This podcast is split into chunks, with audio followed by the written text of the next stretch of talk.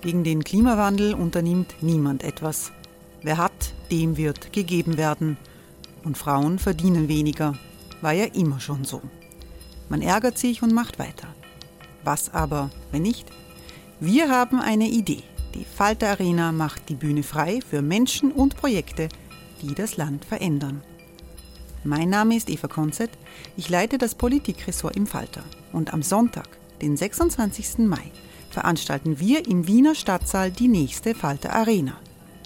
Mit dabei unter anderem der ehemalige Politiker und Neosänger Matthias Strolz, Theresa Imre von Markter, Sonja Jöchtel von Love Politics oder Kari Ochsner von Ochsner Wärmepumpen. Machen statt jammern. Wir schauen uns an, wie das funktionieren kann. Kommen auch Sie vorbei. Alle Informationen und Tickets finden Sie unter falter.at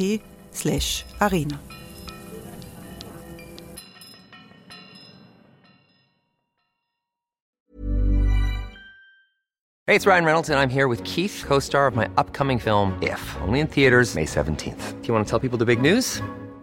All right, I'll do it. Sign up now and you'll get unlimited for $15 a month in six months of Paramount Plus Essential Plan on us. Mintmobile.com slash switch. Upfront payment of $45 equivalent to $15 per month. Unlimited over 40 gigabytes per month. Face lower speeds. Videos at 480p. Active Mint customers by 531.24 get six months of Paramount Plus Essential Plan. Auto renews after six months. Offer ends May 31st, 2024. Separate Paramount Plus registration required. Terms and conditions apply if rated PG.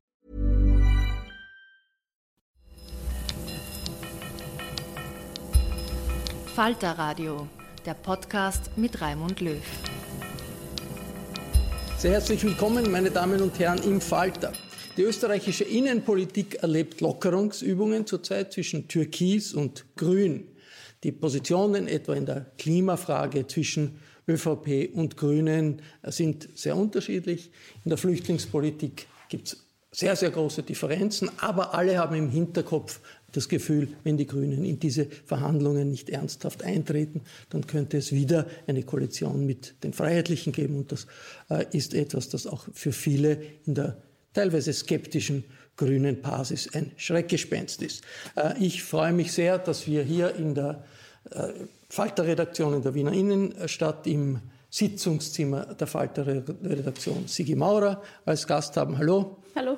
Sigi Maurer ist äh, grüne Abgeordnete, eine der grünen Abgeordneten, die schon früher dabei waren und die Erfahrung haben und ist in der innerpolitischen Diskussion immer ein Reibebaum für Konservative, für Freiheitliche. Sie wird als äh, böse, gefährliche Feministin dargestellt. Wie sind Sie in die Position gekommen? Wann hat das endlich angefangen? Naja, also ähm, ganz grundsätzlich, dass, ähm, dass, dass ich kritisiert werde und mit Hass überschüttet werde, also dazwischen auch äh, recht viele Abstufungen. Das hat begonnen mit meinem allerersten Auftritt in der Öffentlichkeit äh, vor zehn Jahren. Ähm, warum genau äh, sich jetzt wieder das alles äh, an mir ähm, konzentriert, ist mir ein bisschen schleierhaft. Äh, ich verstehe mich eigentlich als sehr seriöse Politikerin ähm, und äh, kann auch nicht nachvollziehen, woher diese große, ich weiß nicht, was es ist, Angst. Äh, ich glaube, also ich, ich glaube, es ist halt a, ähm, für die FPÖ vor allem äh, gern genutzte Zielscheibe, äh, gern genutzte Projektion. Ja, so erkläre ich mir das. In, in heute, der, der Gratiszeitung heute, werden Sie zitiert mit dem Satz, Kurz und Hofer bespielen den Hass dieses, zu diesem Zitat gekommen? Ja, das ist, ein, das ist ein Missgeschick. Ähm, also es ist in diesem Interview darum gegangen, äh, eben, also Kofer hat gestern wieder eine Pressekonferenz gegeben, in der er wieder ähm, vor mir, also erstens einmal vor, Welt, vor der Weltuntergangssekte der Grünen gewarnt hat ähm, und dann vor mir als Innenministerin. Ähm, und in diesem Interview ist es eigentlich darum gegangen und äh, in einer in einem, in, einem, Zusammenziehen ist dieses Zitat entstanden, das wir leider auch so freigegeben haben. Äh, das war auch unser Fehler, also es äh, waren mehrere Fehler beteiligt. Es ist natürlich, kann keine Rede sein. Die FPÖ ähm, hat letzte Woche, also der Vizebürgermeister von Linz hat letzte Woche ein Hassposting ähm, geteilt auf Facebook, wo ich dargestellt bin als Innenministerin ähm, mit, äh, und neben mir ist ein blutendes Messer und ein vermummter Mann und äh, die Unterstellung mit mir als Innenministerin würden die Messermorde steigen. Ähm, das sowas geschmacklos, das muss ich ehrlich sagen, ist in der Härte noch nie gekommen von offiziellen Accounts der FPÖ. Ähm, und darauf hat sich das bezogen. Und es ist natürlich überhaupt nicht vergleichbar, solche Postings und die, die ähm, ständige Hetze von FPÖ-Politikern äh, gegen mich, mit dem das Kurz sagt, äh, er kann sich mir nicht als Innenministerin vorstellen. Und insofern ist das äh, also zu korrigieren und das haben wir auch korrigiert. Ähm, und, ja. ist, ist es ein Anlass, sich zu entschuldigen bei Kurz? Weil es gibt ja die Sondierungsgespräche zwischen Grünen und Kurz. Also entschuldigen, es, wir haben also, es wir haben es klargestellt. Ähm, es war nie so gemeint. Ich glaube, das ist ja nachvollziehbar, dass blutendes Messerposting und eine Aussage über, über ähm, zukünftige Ministerien nicht vergleichbar sind in der, in der Qualität. Ähm, und das ist klargestellt und damit Jetzt hat sich das für mich zur auch erledigt. politischen Position der Sigi Maurer. Sind Sie dafür, dass äh, die Grünen versuchen, eine Regierungskoalition mit der ÖVP zu machen?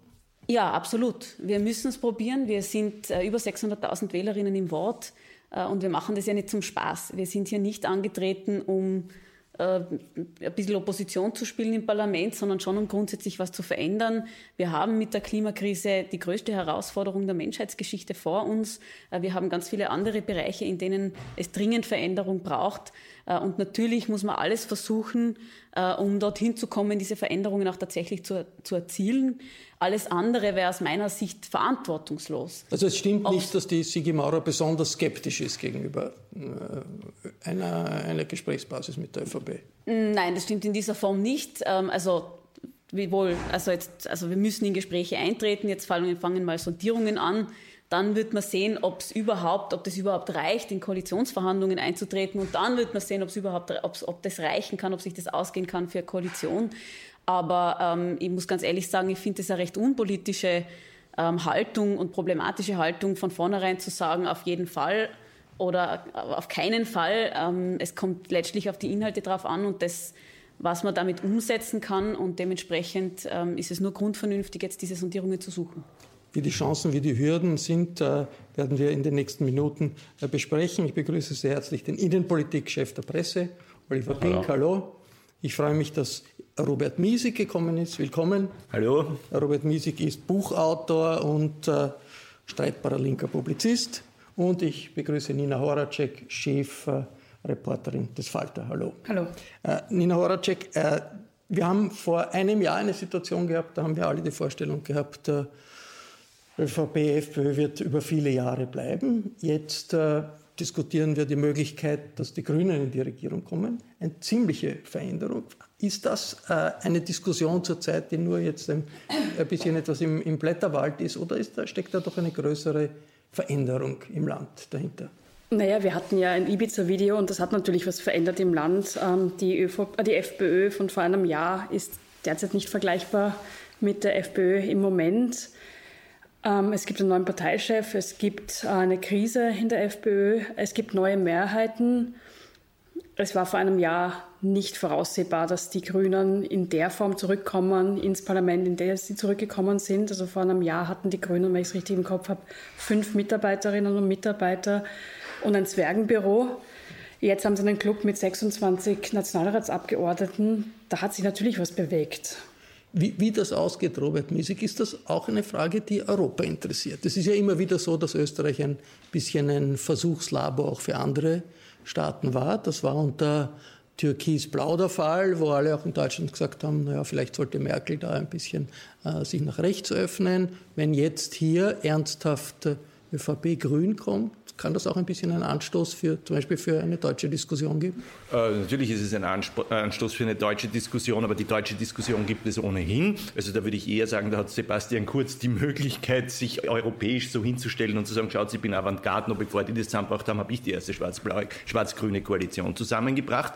Das kann natürlich auch wieder ein Anreiz für Sebastian Kurz, den es ja wesentlich auch um solche Fragen geht, äh, sein, äh, diese Variante zu erproben. Ich würde die Frage aber nur so gern um umdrehen. Nämlich äh, stellen wir uns vor, Sebastian Kurz macht jetzt nicht schwarz-grün oder entscheidet sich nicht für eine Koalition mit den Sozialdemokraten, sondern macht dann am Ende sowas, ich habe es mit den allen versucht und jetzt gehe ich doch wieder mit, den, mit der FPÖ zusammen, dann hat er in Europa natürlich ein viel, viel größeres Problem, als er das mit der ersten Version hatte. Also äh, da konnte er noch argumentieren, die Leute wollen einen Wandel, es gibt keine, andere, äh, keine anderen Mehrheiten, also muss ich das versuchen zur Zähmung der Rechtspopulisten. Wenn er nach Ibiza, nach diesen Skandalen, es nochmal mit der FPÖ versucht, naja, dann braucht er sich in Europa nirgendwo mehr anschauen lassen. Äh, das ist natürlich auch der Anreiz für viele auch in der ÖVP, die ganz gern eine Regierung hätten, für die sie sich nicht mehr, mehr genieren müssen. Also all das spielt, insofern spielt Europa in dieser Entscheidung, jedenfalls bei Sebastian Kurz, der ja auch die Entscheidung mehr oder weniger in den Händen hat, also natürlich ist er der Primäre, der sich in eine Richtung orientieren muss mit 37 Prozent, spielt sicher eine Rolle. Oliver Pink, wie sehr äh, ist die ÖVP jetzt unter Kurz bereit, sich zu öffnen und auch Konzessionen zu machen in Richtung Grüne? Das wird für beide sehr, sehr schwer. Man kann sich vorstellen, in der Klimapolitik, dass man sich auf irgendetwas einig, aber zum Beispiel Flüchtlingspolitik, das war ja ein Markenzeichen des Sebastian Kurz, da unglaubliche Härte, da hat er sich sogar von Merkel ab, abgesetzt, sogar äh, Seehofer ist ihm zurzeit zu, zu, zu flüchtlingsfreundlich. Äh, kann man sich vorstellen, dass er sich da bewegt? Nein also ich kann mir nicht vorstellen, wo er sich da bewegen soll. Das ist quasi sein USB, wegen dem hat er die Wahl 2017 gewonnen, wegen dem hat er die Wahl 2019 gewonnen. Da braucht man gar nicht mehr viel reden über Migrationspolitik. Man wusste, wofür Sebastian Kurz steht. Er hat jetzt noch äh, tausende Wähler der Freiheitlichen hinzugewonnen, die auch diesen restriktiven Kurs haben wollen. Also wenn er nicht seine Wähler verraten will, sich selbst verraten will, kommt er aus dieser Nummer nicht raus. Also es geht Stand jetzt wahrscheinlich nur so, die Grünen kriegen alles zum Thema Klimaschutz, was sie wollen und müssen dafür in der Migrationspolitik den Mitte-Rechtskurs, wie man das so nennen will, der ÖVP mittragen. Was machen dann die Grünen, Sigi Maurer? Ist das eine Zerreißprobe, nicht in Wirklichkeit eine Zerreißprobe, die auch die Partei gefährden kann? auf der einen Seite Klimapolitik, sagt, es kann viel, viel, ist viel möglich, könnte viel durchgesetzt werden, die FPÖ kann von der Regierung ferngehalten werden, aber gleichzeitig Flüchtlingspolitik bleibt so hart wie bisher. Also jetzt haben wir noch nicht einmal das erste Sondierungsgespräch gehabt ähm, und sind auch noch weit davon entfernt äh, von tatsächlichen Koalitionsverhandlungen. Äh, und insofern ähm, finde ich ähm, schon erstaunlich, was jetzt alle schon zu wissen glauben, wie das denn sein wird. Ähm, es, also es ist klar, ähm, eine Koalition äh, ist keine Einbahnstraße, also da werden sich alle bewegen müssen. Ähm, äh, und auch, also, und ganz grundsätzlich äh, ist klar, grüne Position ist Menschenrechte. Ähm, das, also das steht äh, grundsätzlich außer Frage. Wie man ähm, mit all diesen Fragen umgehen wird, wird sich in Koalitionsverhandlungen, sollten sie überhaupt äh, tatsächlich begonnen werden, ähm, herausstellen. Aber ganz so einzementiert sehe ich das jetzt eigentlich nicht. Also es hat ja auch schon Signale gegeben, was zum Beispiel die Lehrlingsabschiebungen betrifft. Also ich bin gespannt. Ich Oder Sebastian, Sebastian kurz gesagt hat, da müsste man. Aber das ist ja auch wiederum eine Vermischung. Flexibler nicht? sein. Ja. Das ist ja das eben ist, eine Vermischung zwischen richtig, Integration ja. und Migrationspolitik. Ja. ja, das finde ich ja auch, sollte man mal auseinanderhalten. Ja? Migrationspolitik hat mit denjenigen zu tun, die jetzt noch nicht hier sind und möglicherweise kommen. Äh, da sehe ich jetzt nicht das große Problem, weil es kommen ja im Moment eh nicht so viele, hier sehr, sehr pragmatisch gesprochen. Und äh, die andere Frage ist, wie geht man mit jenen um, die hier jetzt schon hier sind? Und da sehe ich nicht, dass sich die ÖVP äh, nicht auch in Richtung einer vernünftigen Integrationspolitik äh, bewegen kann und wegbewegen von dem, wir quälen alle so, dass sie, wenn möglich, wieder abhauen. Das also, hat man ja mit der Also die gemacht. Aufteilung sozusagen Flüchtlingspolitik hart, Integrationspolitik, aber äh, der, eine, eine Rückkehr zu dem Sebastian Kurz, wie er Staatssekretär das ist, das ist machbar, das ist machbar. Integration fördern wollte. Das ist durchaus machbar, da hat der Kollege Misik recht, aber in erster Linie geht es quasi um die, die kommen sollen oder nicht kommen. Also es geht schon quasi um die Migrationspolitik, wie schränkt man das ein, dass keiner mehr kommt und die, die hier sind, aber kein Aufenthaltsrecht haben, weil sie kein Asylrecht haben, wieder gehen müssen. Äh, das Einzige, was ich noch, was ich mir gedacht habe bei diesem Schwarz-Grün, ich halte das ja grundsätzlich von den Positionen her für relativ unvereinbar und unmachbar und, und undenkbar, weil so weit auseinander ist die ÖVP und die Grünen wie sonst keine andere Partei, also die FPÖ jetzt mal ausgenommen. Das Einzige, was ein wenig dafür spricht, sind die Bundesländer. Also irgendwie gibt es was Atmosphärisches zwischen Schwarzen und Grünen, jedenfalls in den Bundesländern, zwischen den handelnden Personen, wo das dann doch klappt. Also wo man aus ideologisch unterschiedlichen Positionen so zusammenkommt, dass man eine Regierung bilden kann und wie man sieht am Beispiel Vorarlberg relativ erfolgreich bilden kann, sodass man dann einfach nahtlos weitermacht. Also der Herr Waldner hätte jetzt die Möglichkeit, mit den Neos weiter zu regieren, die ihm ideologisch oder der ÖVP ideologisch sicher näher stehen, macht es aber mit den Grünen. Das heißt, diese Chance auf, auf persönlicher, äh, atmosphärischer Ebene besteht auch für diese Regierung. Also ich glaube, äh, Kurz und Kogler sind zwar relativ pragmatische Typen, die da schon zueinander finden könnten. Die Frage ist, was macht das Hinterland bei den Grünen? In der medialen, Disku.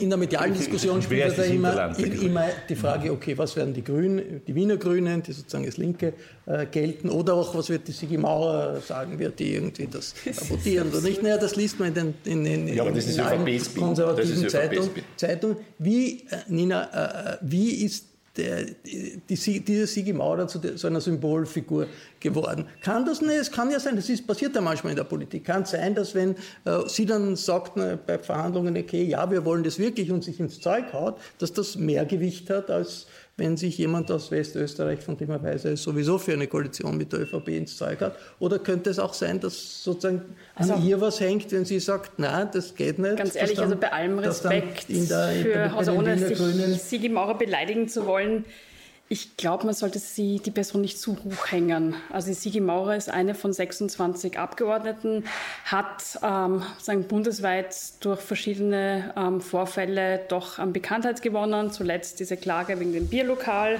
Das ist einfach durch alle Medien gegangen. Ähm, das ist ein Gesicht, das man kennt. Frauen polarisieren gewisse Männer, die Probleme haben mit ähm, selbstbewussten Frauen, die sich als feministisch begreifen, halt leichter als Männer, die sagen, sie sind für Gleichberechtigung. Das war bei den Grünen aber immer so. Es waren immer, also sagen, das ist einfach was, was immer wieder vorkommt. Also eine Frau, die jung ist, attraktiv ist und ähm, sich nichts gefallen lässt, da gibt es halt einen Typus Mann, der gerne in sozialen Medien unterwegs ist und sich blöd aufführt wissen wir, finden wir nicht okay, ist so. Ich glaube aber nicht, dass das bedeutet, dass ähm, Sigi Maurer die Person sein wird, die sagt, Daumen rauf, die Grünen gehen in eine Koalition, Daumen runter, wir gehen nicht, so funktionieren die Grünen nicht. Äh, äh, Robert, äh, ist ein bisschen, du sagst ein bisschen, sie wird da zu einem Popanz aufgebaut, oder? Warum? Was heißt Popanz? Es ist eine reine, reine Propaganda, die ich auch verstehe. Ja? Wenn ich die ÖVP wäre und ich will mir alle Optionen offen halten, also auch die Option mit den Grünen die Verhandlungen scheitern zu lassen und ihnen den schwarzen Peter zu geben, dann würde ich jetzt auch trommeln, die Sigi Maurer und der Michel Raimond sind die, die schuld sind, wann, wann wir es platzen lassen. Ja? Äh, bleiben wir aber bei den Fakten. Die Grünen haben ein Verhandlungsteam aufgestellt, das breit ist in der Repräsentanz dieser Partei, von Anschober über Hebein, Kogler und andere. Hey, it's Ryan Reynolds and I'm here with Keith, co-star of my upcoming film If, only in theaters May 17th. Do you want to tell people the big news? All right, I'll do it. Sign up now and you'll get unlimited for $15 a month in six months of Paramount Plus Essential Plan on us. Mintmobile.com slash switch. Upfront payment of $45 equivalent to $15 per month. Unlimited over 40 gigabytes per month. Face lower speeds. Videos at 480p. Active Mint customers by 531.24 get six months of Paramount Plus Essential Plan. Auto renews after six months. Offer ends May 31st, 2024. Separate Paramount Plus registration required. Terms and conditions apply if rated PG. Während die ÖVP Das kann man gut oder schlecht finden, ist aber jetzt mal so. Äh, nur mit dem engsten, mit der engsten Kamarilla von äh, Sebastian Kurz in die Verhandlungen geht. Ja? Also da ist niemand, der die Bundesländer repräsentiert, niemand, der die andere, sagen wir mal, christdemokratische, christlich orientierte äh, ÖVP repräsentiert. Es ist rein das Küchenkabinett äh, der Verschworenen. Ja? Das, ich will das gar nicht kritisieren, weil das kann ja eigentlich auch ganz gut sein, wann die fünf sagen, wir bringen das, unter die, äh, wir bringen das fertig, dann hast hast alle anderen schon gewonnen. Ja? Aber im Moment ist eher die ÖVP die, wo man die Frage stellen muss, äh, sind die wirklich bereit, diesen Weg in die Mitte zurückzugehen. Äh, bei den Grünen muss ich diese Sorge nicht haben. Die haben die ganze Breite ihrer Bewegung in dieses Verhandlungsteam hineingesetzt. Oliver Pink, ist das ein Zeichen für mm, diese, diese enge, dieses enge Führungsteam rund um Kurz? Ist das ein Zeichen dass man sich alle Optionen offen halten will in der ÖVP oder wie würden Sie das interpretieren? Das würde ich nicht überinterpretieren, weil Sebastian Kurz agiert seit Anfang an seiner Karriere mit seinen engsten Vertrauten. Also es sind immer seine engsten Vertrauten um sich, egal was der tut. Also das ist so ein Stil, mit dem er da agiert. In der ÖVP, es gibt schon, was man so hört, den Druck von, von der Wirtschaft, von Unternehmen, mit den Grünen zusammenzuarbeiten. Also jetzt haben die Unternehmen immer Freude mit den Grünen, aber es ist Zeichen von Weltoffenheit, europäische Märkte und so weiter, ist das natürlich schon was anderes als mit der FPÖ. Also von daher gibt es offensichtlich gewissen Druck. Es gibt auch aus den Bundesländern den Wunsch, das einmal zu versuchen. Ich glaube, dass Sebastian Kurz selber relativ unentschlossen ist oder, oder unentschieden noch und keine Entscheidung für sich getroffen hat. Also bei Wolfgang Schüssel hat man gesagt, das ist ein Spieler, der schaut sich jetzt alle Spieloptionen an und nimmt dann das, was ihm am besten gefällt. Ob der Kurz also ein Spielertyp ist wie der Schüssel, wage ich nicht zu beurteilen, weiß ich nicht. Aber ich glaube, der weiß es selber nicht. Der schaut sich das an, wie geht es mit den Grünen. Mit der SPÖ wird es wohl nicht gehen. Also realistisch ist, entweder geht es mit den Grünen oder wir wagen eine Minderheitsregierung oder es geht doch mit der FPÖ. Jetzt, äh, klar, Koalitionsverhandlungen werden nicht in vor Fernsehkameras, vor Mikrofonen äh, geführt, nicht einmal im Falter-Redaktionszimmer. Aber trotzdem, also eine Koalition braucht ja, auch wenn man beginnt über eine Koalition zu reden, braucht etwas wie eine gemeinsame Erzählung. Man muss die Vorstellung haben, es gibt so etwas, eine gemeinsame Erzählung, die gespeist wird aus verschiedenen Parteien, halt hier von Türkis und ÖVP und, und Grünen. Was könnte der Kern einer solchen gemeinsamen Erzählung einer möglichen ÖVP-Grünen-Koalition sein, Sigi Maurer? Nein, ich finde es immer super, wie diese, ein, wie diese Fragen immer eingeleitet werden. Es ist schon klar, dass Koalitionsverhandlungen nicht vor Kameras stattfinden, aber trotzdem. ähm, also ich kann ja, diese Frage. braucht man ja auch ohne ja, aber ich, also ich, kann, ich habe auf diese Frage keine Antwort. Es fängt, es, wir haben übermorgen das erste Gespräch, ähm, äh, wo das erste Sondierungsgespräch und dann wird man mal in aller Ruhe schauen, ähm, wie sich das entwickelt. Ähm, es ist völlig offen, ob es überhaupt zu Koalitionsverhandlungen kommen kann. Ähm, da habe ich jetzt keinen Entwurf für Erzählung für das, was potenziell überhaupt gar nicht rauskommt. Ich meine, bitte einhaken. Äh, Sebastian Kurz macht nichts ohne Erzählung. Das muss ich mal sagen. Also er hat immer eine Erzählung. Beim 2017 war es die Erzählung, wir gründen eine Bewegung, alles neu. Jetzt war es die Erzählung, wir sind gestürzt worden, wir machen das große Comeback. Also die überlegen sich dort immer eine Erzählung, was sie tun würde ich vermuten, das würden Sie im Falle von Schwarz-Grün auch machen, diese Erzählung. Was das sein kann, weiß ich nicht, aber es wird von ÖVP-Seite sicher eine Erzählung geben. Da wird die Message Control drauf schauen, wenn man das so nennen will. Ob die Grünen dann mit der Erzählung mitgehen, ist wieder eine andere Frage. Aber es könnte die Erzählung sein, wir machen, ja, moderate Mittepolitik, ökologisch, ökonomisch, fortschrittlich, so irgendwas. Robert Miesig, wie groß ist das Risiko, dass die Grünen doch an die Wand fahren? Die ÖVP hat nicht nur die Spin-Doktoren, die äh, sich wahrscheinlich jetzt schon überlegen, wie man das dann erklären würde, sondern auch die Ministerien dahinter, die Wirtschaftskammer, die industriellen Vereinigungen. Also doch ein großes Potenzial, wenn irgendetwas äh, passiert, dass dann auch Druck zu machen, äh, das auch durchzusetzen. Die Grünen tun sich da viel, viel schwerer. Äh, das kann ich nicht ganz beurteilen, aber ich glaube, zum Verlieren haben natürlich beide Seiten was. Ja? Also der Oliver Pink hatte das schon angedeutet, äh, Sebastian Kurz hat diese rechten Wähler gewonnen und jetzt könnte er sich die Frage stellen, wenn ich mit den Grünen koaliere, verschrecke ich die wieder. Man kann sich aber auch die Frage stellen, gewinne ich eigentlich so viel aus seiner Sicht, nämlich für die andere Kurzerzählung, nämlich neu, modern, jung, Veränderung, dass ich eigentlich gar nicht so viel damit verliere.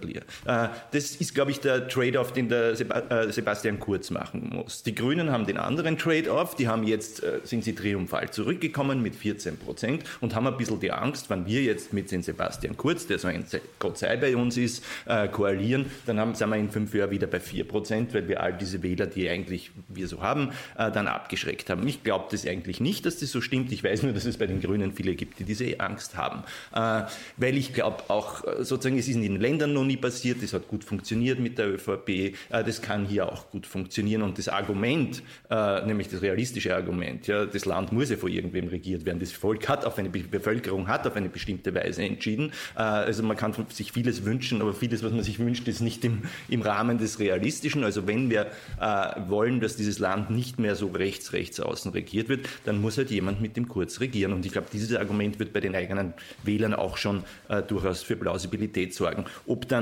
was Sie angedeutet haben, diese Alltagsregierungsmechanik, die Grünen da so schlecht dastehen, weil sie gerade erst ins Parlament zurückkommen und erst äh, parlamentarische Mitarbeiter äh, engagieren müssen, während die ÖVP fett da sitzt in ihren Ministerien und für alles ein Papierl hat. Äh, so unerfahren sind die Grünen jetzt auch wieder nicht. Die sind ja keine Newcomer. Sie sind in vielen Landesregierungen, sie waren 30 Jahre im Parlament, gut zugegebenermaßen vier Jahre jetzt nicht, na, zwar, zwar jetzt nicht, also solche, äh, so, so von der Nudelsuppen äh, dahergeschwommen sind es auch wieder nicht, also äh, das sehe ich nicht so als das große Problem. Ich meine, es wird ja nicht nur, wenn es fünf Jahre sind, dann wird es ja nicht nur Klimapolitik geben, es wird nicht nur die Frage der Migration, vielleicht Flüchtlingspolitik geben, es kommt vielleicht eine internationale Rezession, eine Wirtschaftskrise, es kann neue politisch schwere politische Krisen geben, wenn sich die Situation in, in, in Syrien äh, weiter verschärft. Also es passiert sehr viel äh, in, in, fünf Jahren. Ich meine, die, das, was, was jetzt äh, der Robert Miesig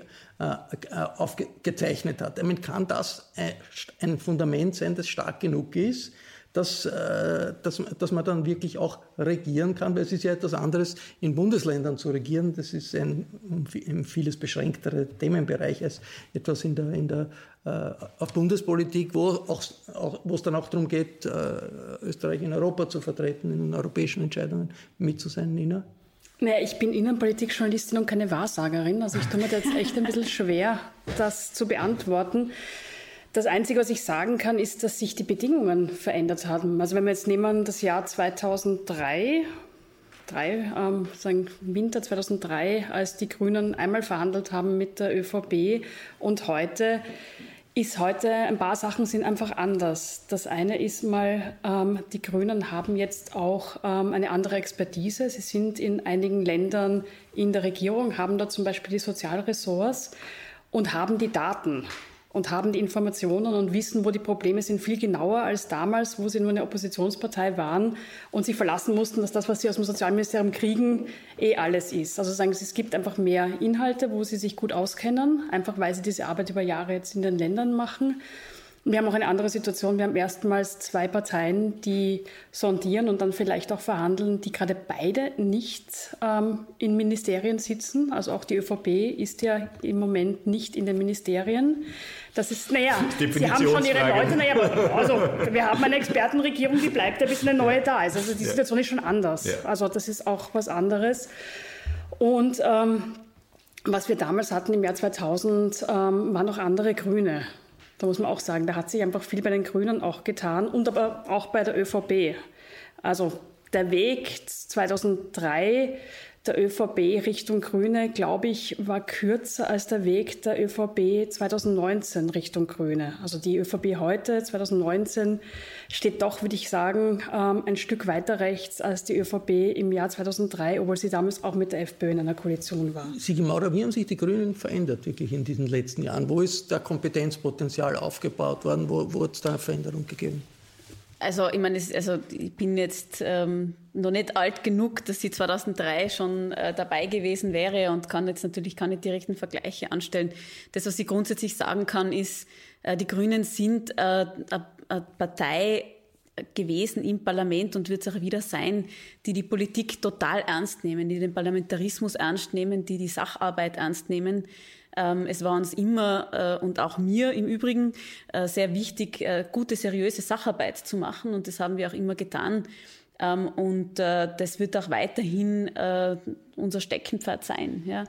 Das, was sich verändert hat, würde ich schon sagen, ist, ähm, also es ist in den letzten zwei Jahren oder jetzt halt mit diesen beiden Wahlen und äh, mit dem Werner Kogler gelungen, die Partei zu öffnen. Also äh, Stichwort Bündnispartei. Ähm, wir haben äh, erstens einmal eine sehr bunte Liste an sehr äh, unterschiedlichen äh, Leuten. Ist richtig, viele davon frisch im Parlament, aber damit auch mit sehr unterschiedlichen Perspektiven, mit anderen Netzwerken. Das wird auch sicher eine Rolle spielen in unserer Politik, dass wir ähm, stärker verbündet sein werden mit äh, der Zivilgesellschaft zum Beispiel. Ähm, also das würde ich schon sagen, ist was, das sich verändert hat in den letzten zwei Jahren zuvor. Ähm, und natürlich, also eine gewisse Professionalisierung, ähm, glaube ich schon, äh, dass auch eingetreten ist. Oliver Pink, was, wie wirkt sich das aus auf äh, die österreichische Innenpolitik, wenn sich zum Beispiel die Grünen stärker profilieren als jene, die sich für die kleinen Leute einsetzen, die äh, sich für jene einsetzen, die staatlichen Schutz brauchen, also eine Funktion ein bisschen übernehmen in der Sozialpolitik, die die Sozialdemokratie bisher äh, eingenommen hat. Also glaube ich nicht, weil äh, nämlich ein Wesensmerkmal dieser neuen türkisen ÖVP, wo die Kollegin sagt, die steht jetzt rechts von Wolfgang Schüssel, was auch Point ist, oder wie auch immer, äh, die, die haben den Anspruch quasi, sich um den kleinen Mann ja zu kümmern. Also als Erben der FPÖ zum Teil, von denen Stimmen gekriegt haben. Es ist ein bisschen wie bei Donald Trump auch, also die, die, die, die Kurzpartei schafft einen Spagat von Unternehmern zu Arbeitnehmern, also alle wählen die gleiche Partei. Klammer ist zumeist die Migrationspolitik. Also das, das, das werden die sich nicht nehmen lassen, die Türkisen. Also das ist schon eine neue Wählergruppe, die die jetzt erschlossen haben. Sieht man in Wien. Also wer hätte das gedacht, dass rund um Wien es einen türkisen Gürtel gibt, in diesen Außenbezirken, Liesing, Floridsdorf, Donaustadt, immer sozialdemokratisch regiert, wo halt viele junge Familien hinziehen, weil der Wohnraum halt halbwegs günstig ist, die wählen heute alle zu einem Teil Türkis, also früher undenkbar. Also diese Leute werden die Grünen noch nicht erreichen. Äh, Robert Miesi, kann das nicht für die SPÖ eine problematische Situation sein, wenn es Grüne gibt, die im Parlament, möglicherweise auch in der Regierung dann Sozialministerium führen, Sozialpolitik machen, Ansprechpartner sind für Gewerkschaften, Arbeiterkammer, also all das, was normalerweise gesagt, ich war? Ich sehe genügend problematische Situationen für die SPÖ, aber diese in dem Fall nicht. Ja? Also äh, ich würde jetzt mal sagen, äh, die Sozialdemokratie hat natürlich das Problem, dass sie als die natürliche Vertretung oder Schutzmacht der einfachen Leute äh, nicht mehr jene Glaubwürdigkeit hat, die sie haben müsste und früher hatte. Äh, und die hat sie aus verschiedensten Gründen hat es die FPÖ übernommen, weil sie sozusagen das, den Zorn angesprochen hat der Leute, die sich nicht repräsentiert fühlen. Und zum Teil sind die, wie der Oliver Bild gesagt hat, äh, einige aus diesen Milieus auch Richtung äh, ÖVP weitergewandert. Ja? Äh, in diesem Segment sind aber die Grünen keine Konkurrenz für die Sozialdemokratie. Ja? Ich glaube, für die Sozialdemokratie äh, sind die Grünen in dem anderen Segment, wo die Sozialdemokratie auch immer stark war, nämlich bei diesen bürgerlichen Mittelschichten, den liberalen, früher hätte man gesagt, die liberale Intelligenzia, ja, äh, äh, dieses war ja gro eine große Allianz, eine sozialdemokratische Allianz und da haben, haben die Sozialdemokraten ganz viel an die Grünen verloren und wenn man es realistisch sich anschaut, hast du unter potenziellen sozialdemokratischen Wählerschichten 25 Prozent äh, die Arbeiter, ehemaligen Arbeiterklassen, Prekarität, also sagen wir mal, das, auch die, die sich als die einfachen Leute verstehen und die anderen 25 Prozent ist sozusagen dieses urbane,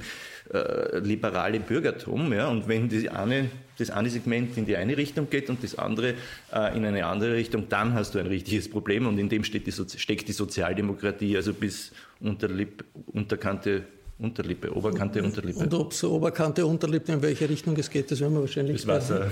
Das Wasser, in, welche Richtung das Wasser sich bewegt. Nur nicht den das Mund aufmachen. Ne?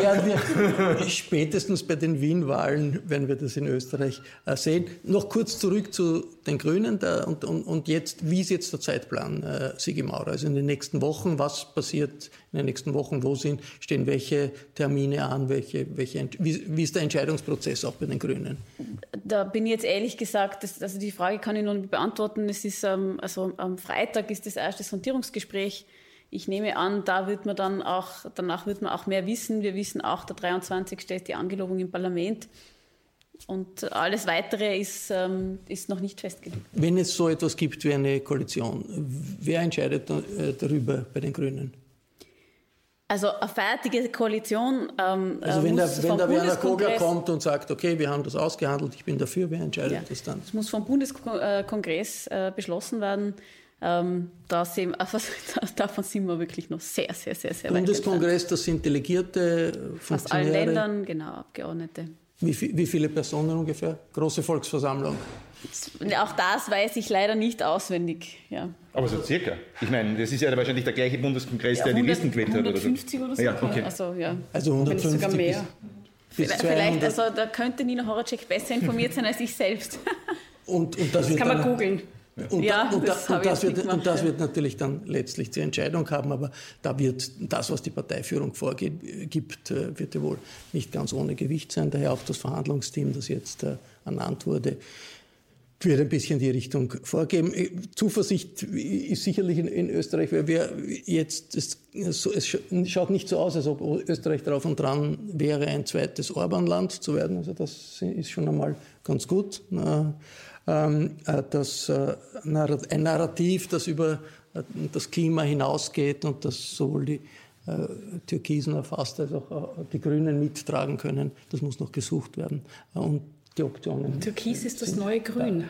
Türkis ist das neue Grün.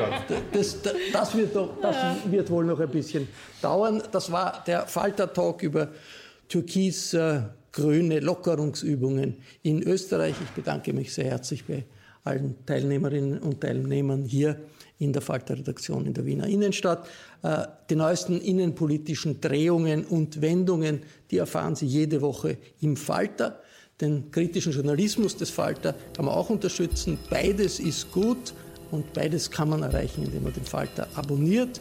Das geht auch im Internet, ist das möglich. Das geht über die Internetadresse abo.falter.at. Ich verabschiede mich bis zur nächsten Folge.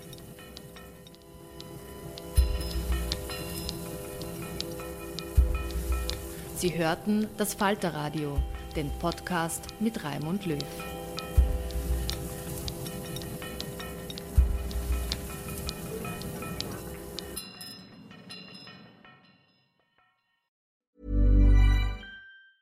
Planning for your next trip? Elevate your travel style with Quince. Quince has all the jet setting essentials you'll want for your next getaway, like European linen, premium luggage options, buttery soft Italian leather bags, and so much more and is all priced at 50 to 80% less than similar brands. Plus, Quince only works with factories that use safe and ethical manufacturing practices. Pack your bags with high-quality essentials you'll be wearing for vacations to come with Quince. Go to quince.com/pack for free shipping and 365-day returns.